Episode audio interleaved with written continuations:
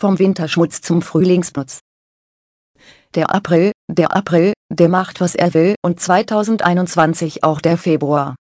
Es war in diesem Monat alles dabei, Schneeberge, Matsch und 20 Grad Sonnenschein und Homeoffice. Da gibt es in den eigenen vier Wänden ordentlich was zu schrubben. Viel lieber würde ich darüber schreiben, wie es mir und Lieschen meinem blinden Fürhund gelingt, all den Dreck in die Wohnung zu schleppen, denn das ist der weitaus spaßigere Teil. Doch es nutzt nix, der Dreck muss weg. Heute also mal ein paar Service-Tipps von einem Dreckspatz für Dreckspatzen. Dreck, welcher Dreck? Klar, ich könnte es mir einfach machen. Augen zu und durch. Doch das geht nur bis zu einem bestimmten Grad der Verschmutzung und der ist mit Hund doch sehr schnell erreicht. Es dauert nicht lange bis die Krümel unter den Füßen knirschen und sich Hundehaare ansammeln. Aber auch ich hinterlasse im Laufe des Tages so meine Spuren.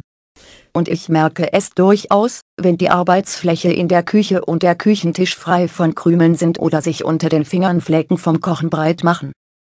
Auch so ein frisch geputztes Waschbecken fühlt sich unter den Fingern deutlich strahlender an. Die weit verbreitete Meinung, dass blinde Menschen den Dreck nicht mitbekommen, ist zwar sehr verlockend, mag bei einigen vielleicht auch hinhauen, ist grundsätzlich aber leider falsch. Zumindest für den Dreck, den man ertasten kann.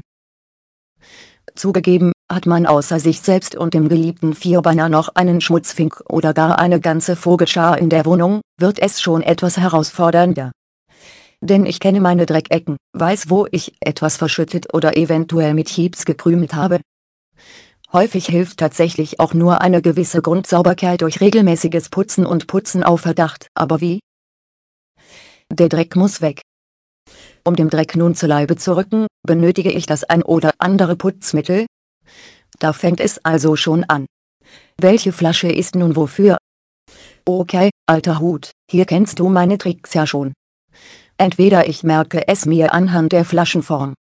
Hat diese einen Sprühkopf oder nicht? Und falls ich eine Flasche gar nicht zuordnen kann, habe ich da immer noch meine App auf dem Smartphone, die mir auch bei verpackten Lebensmitteln beispielsweise die Beschriftung der Verpackung vorliest oder den Barcode scannt und so das Geheimnis lüftet. Mist, wieder keine Ausrede.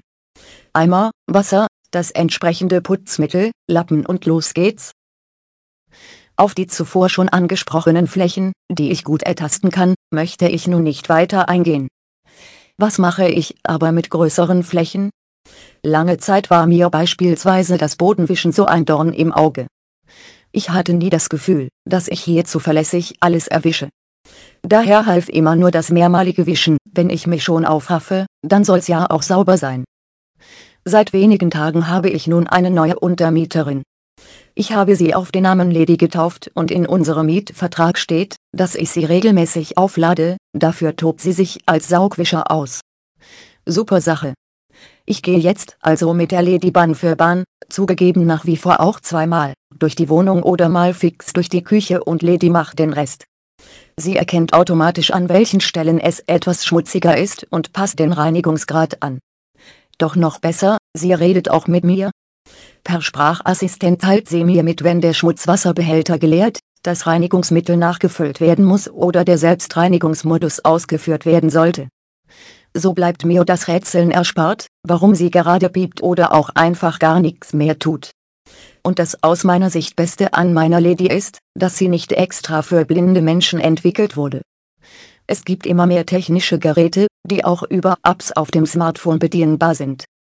Eine wirklich sinnvolle Entwicklung und eben keineswegs nur eine Spielerei für Technikbegeisterte. Mehr davon.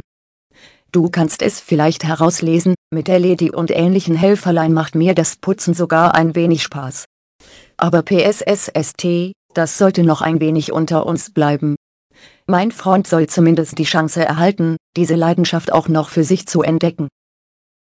Apropos Freund, ich gebe zu, ich bin nicht nur ein Dreckspatz, obendrein habe ich es auch wirklich gerne sauber. Daher verzichte ich nicht vollkommen auf die Hilfe sehender Mitmenschen. Manchmal genügt ein Tipp, an welcher Stelle sich gerne Spinnweben bilden. Die kann man dann ja auf Verdacht mit einem Staubwedel entfernen.